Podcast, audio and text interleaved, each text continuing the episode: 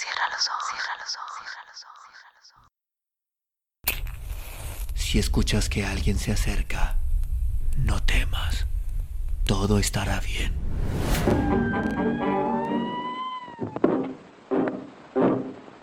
Folks, I'm going down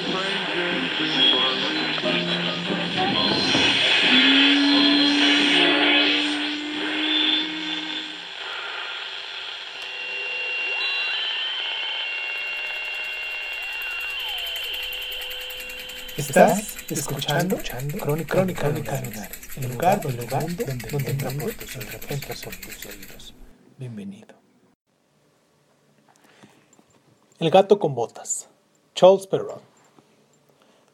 Cierto molinero, al morir, dejó una fortuna a sus tres hijos, su molino, su burro y su gato. Pronto estuvo repartido todo. El mayor se quedó con el molino, el segundo con el asno y el menor con el gato.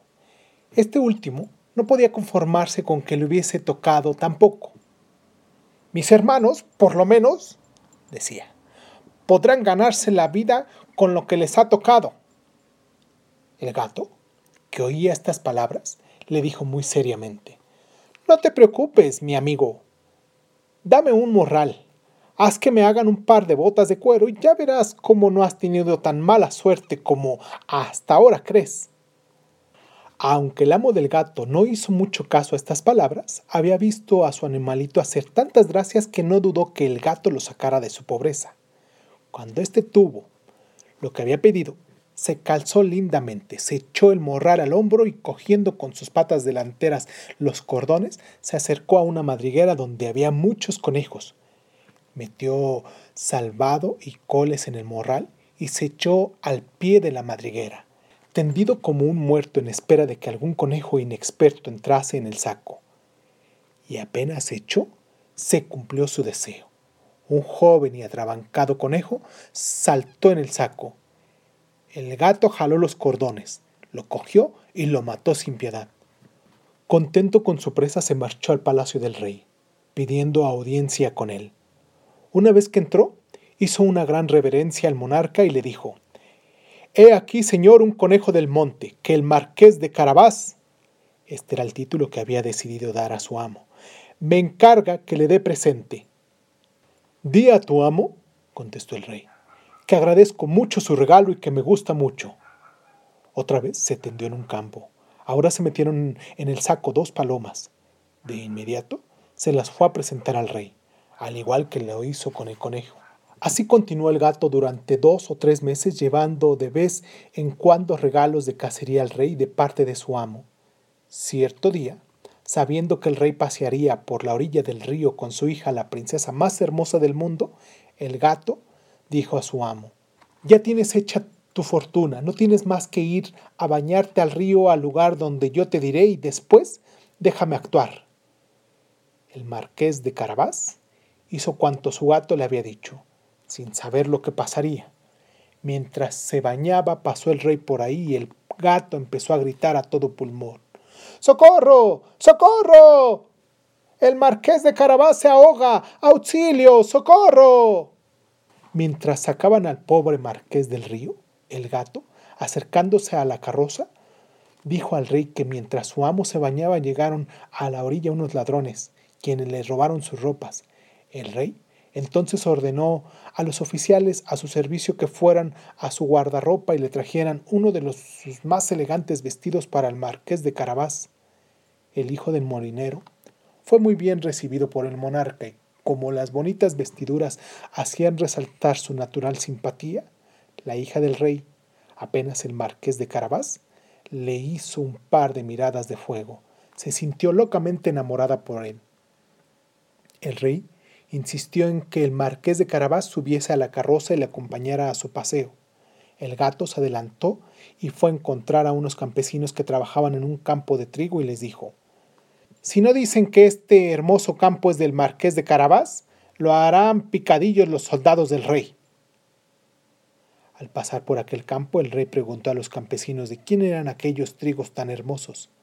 Son del marqués de Carabás, dijeron ellos, pues temían que lo dicho por el gato fuera verdad. Tienes unos campos hermosísimos, dijo el rey al hijo del molinero. Así es, contestó él. Todos los años me dan una gran cosecha. El gato, que iba siempre delante de la carroza, encontró a unos vendimiadores y les dijo, si no dicen que estas viñas son del marqués de Carabás, los soldados del rey los harán pedacitos. El rey, que pasó por ahí unos minutos después, quiso saber quién era el dueño de tan hermosas viñas. Son del marqués de Carabás, le dijeron los vendimiadores, temerosos. El gato, siempre delante de la carroza del rey, decía lo mismo a cuanta gente encontraba a su paso, y el rey se admiraba cada vez más de la inmensa fortuna del marqués de Carabás. Así llegó el gato con botas a un hermoso castillo cuyo dueño era el ogro más rico y más malhumorado del mundo. El gato se enteró bien de quién era aquel logro y de todas las mañas y pidió hablar con él, diciendo que no había querido pasar tan cerca de su castillo sin dejar de tener el honor de saludarle. El ogro le recibió muy atentamente y le hizo descansar en el salón del castillo. Entonces el gato le dijo al ogro me han dicho que usted puede convertirse a voluntad en cualquier animal, que a capricho puede convertirse en león o en elefante, si así lo quiere. Claro, muy cierto, contestó el ogro. Ahora mismo se lo mostraré. Y de inmediato se convirtió en un enorme león. El gato, al ver tan terrible animal ante sí, echó a correr. Pasando un buen rato viendo el gato que el ogro había regresado a su forma normal, regresó al salón y le confesó que francamente había tenido mucho miedo. Me han dicho también, dijo el gato, que usted podría convertirse en un animalito pequeño, como un ratoncillo, por ejemplo. Pero yo le seré sincero, eso no lo creo. Picado por su orgullo, el ogro dijo, algo ofendido, ¡Ajá! ¿Con que no lo crees? Y se convirtió en un ratoncillo que correteaba por el suelo. Apenas lo vio el gato, se lanzó sobre él y lo devoró. Y el rey que pasaba en esos momentos delante del hermoso castillo del ogro quiso entrar en él a descansar. El gato que oyó el ruido de la carroza que pasaba por delante del puente levadizo se adelantó a recibir al rey con estas palabras. Bienvenido sea su majestad al castillo del marqués de Cadabás. ¿Cómo? Exclamó el rey. Este hermoso castillo, señor marqués de Carabás, ¿es también de usted? Nunca en mi vida he visto nada más lujoso. El marqués le dio la mano a la princesa y siguiendo al rey, quien entró primero, llegaron al comedor, donde estaba servido un delicioso banquete que Logro había hecho cocinar para sus amigos, quienes quedaron de ir a visitarle ese mismo día, pero sabiendo que el rey estaba ahí no se atrevieron a entrar. El rey deslumbrado con el marqués de Carabás, lo mismo que su hija, quien, como ya dijimos, estaba loca de amor por él, dijo que terminara el banquete. Solo de usted depende, mi querido marqués, que él se convierta en mi yerno. El marqués, haciendo mil reverencias, aceptó el gran valor y este mismo día se casó con la princesa. Al gato lo nombró su secretario principal y este desde entonces solo persiguió ratones cuando estaba muy aburrido.